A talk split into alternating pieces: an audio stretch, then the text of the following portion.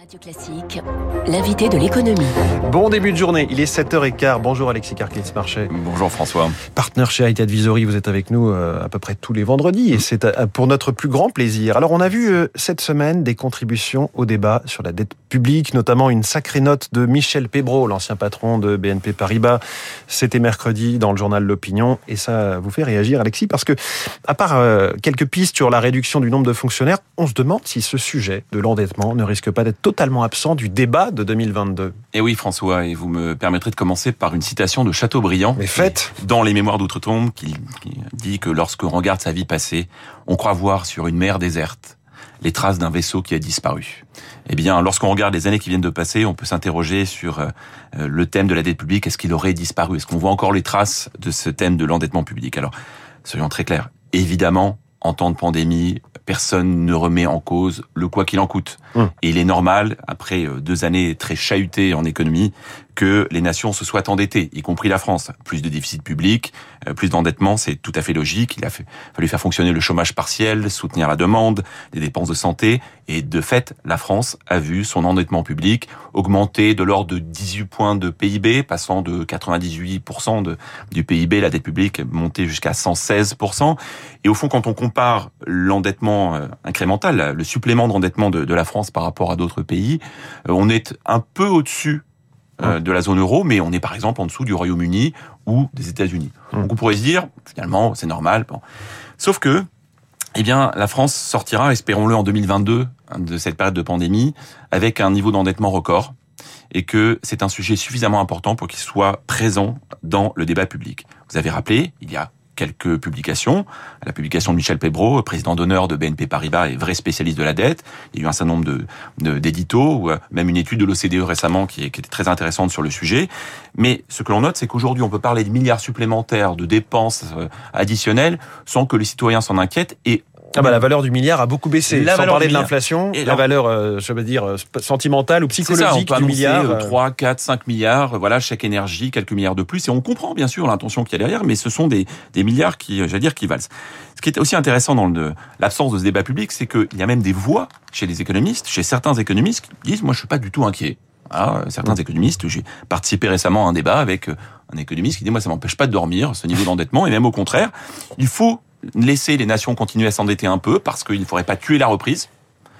Euh, d'autre part, argument bien connu, la Banque Centrale Européenne sera toujours là, le prêteur en dernier ressort. Donc on peut s'endetter, d'ailleurs on regarde les dernières années, c'est la Banque Centrale. c'est ce qui se passe. C'est ce qui se passe, donc on dit finalement c'est pas grave, c'est euh, la Banque Centrale, ça peut s'annuler, elle peut annuler cette dette, il n'y a pas de problème. Et puis surtout, le, le point qu'on met en avant, et qui est un point réel, c'est que quand on regarde le coût de cet endettement, il a beaucoup baissé. Dans les faits, sur 20 ans, la dette française en poids de PIB a doublé. On est passé en gros de 60% du PIB en 2000 à presque 120% en 2021. Mais dans le même temps, la charge d'intérêt, c'est-à-dire les intérêts que nous payons sur la dette publique, euh, la charge d'intérêt a été divisée par deux.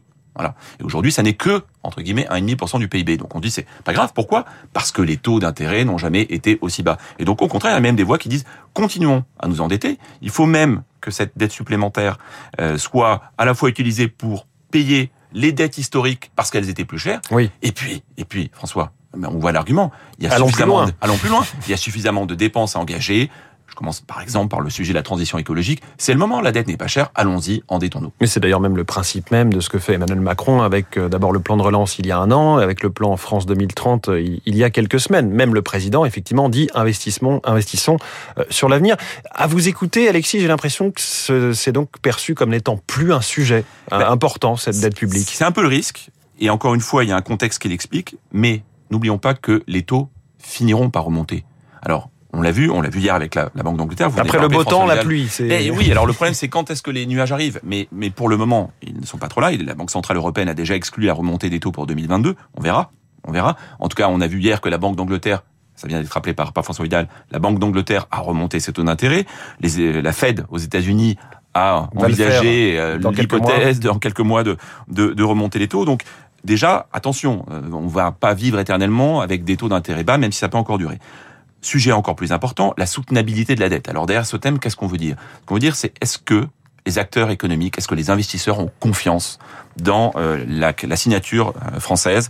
Et euh, même si le taux de croissance aujourd'hui est supérieur au taux d'intérêt, vous savez que c'est cette équation qui permet de dire à long terme la dette est soutenable.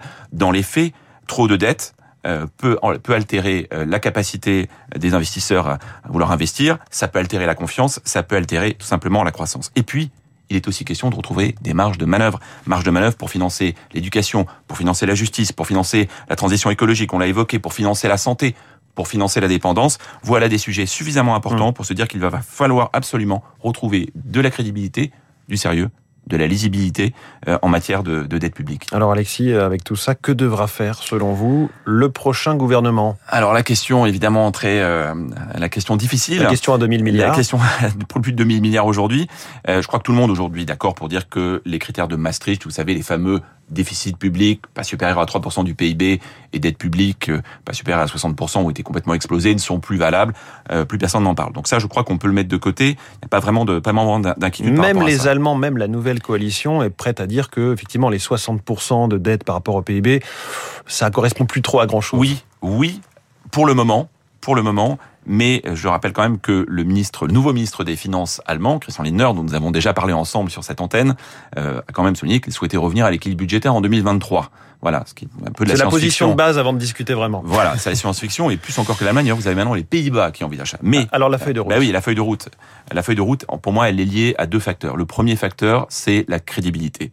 La crédibilité parce que la France a beaucoup perdu en crédibilité. Nous sommes à 47 années consécutives de déficit budgétaire, François, euh, et donc la crédibilité, elle se joue sur évidemment quelle ligne, quel objectif en matière de dette publique, quel rythme de remboursement et quelles réformes engagées pour conduire euh, ces, ces, remboursements et pour conduire cette réduction de la dette.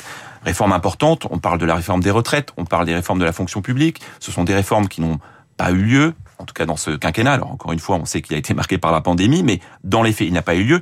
Et puis je crois que c'est même une question de crédibilité aussi de la parole, parce que la France est quand même bien connue pour avoir annoncé euh, des plans d'économie et une réduction de la dette publique sans, avoir jamais tenu hum. euh, ses promesses. Donc ça, c'est un premier point. Pour moi, c'est d'abord le sujet de la crédibilité. Et puis le deuxième point, c'est le courage. C'est le courage parce que réduire la dépense publique, on le sait. D'abord, ça ne fait pas rêver les foules au moment d'une élection. Et puis, quand vous êtes élu, ça met facilement les, les, les, euh, citoyens dans la rue. Alors, vous me permettrez de citer, j'ai cité Chateaubriand, je vais citer un, auteur qui m'est cher, qui est Balzac, et qui est écrit non pas dans Illusion perdue, qui est redevenu très à la mode, mais dans Les Employés, euh, un livre méconnu euh, qui parle justement d'un plan de réforme de l'administration où euh, Xavier Rabourdin, qui est le héros de ce livre, raconte comment il envisage de réduire la dépense publique. Ça passe notamment par une réforme de la fonction publique. Et son épouse Célestine lui dit cette très très, jolie phrase, mais mon ami, fût-ce un plan d'homme de génie, un roi de France se ferait détrôner en voulant l'exécuter. Voilà. Eh bien, on voit le, sujet. Évidemment, pour un gouvernement aujourd'hui, il y a toujours une forme euh, de courage, et ce courage-là a peut-être manqué au cours des dernières années, peut-être des dernières décennies. Vous voyez, l'économie sur Radio Classique, c'est aussi de pouvoir citer Chateaubriand et Balzac quand on parle de la dette publique. Franchement, faire de la poésie avec ça, bravo. Merci, enfin de la littérature en tout cas. Merci beaucoup Alexis Karkins-Marché, partenaire chez Eight Advisory, invité de l'économie ce matin. Il est 7h23. La gauche est éparpillée comme jamais. Tiens, s'il y avait une nouvelle candidature.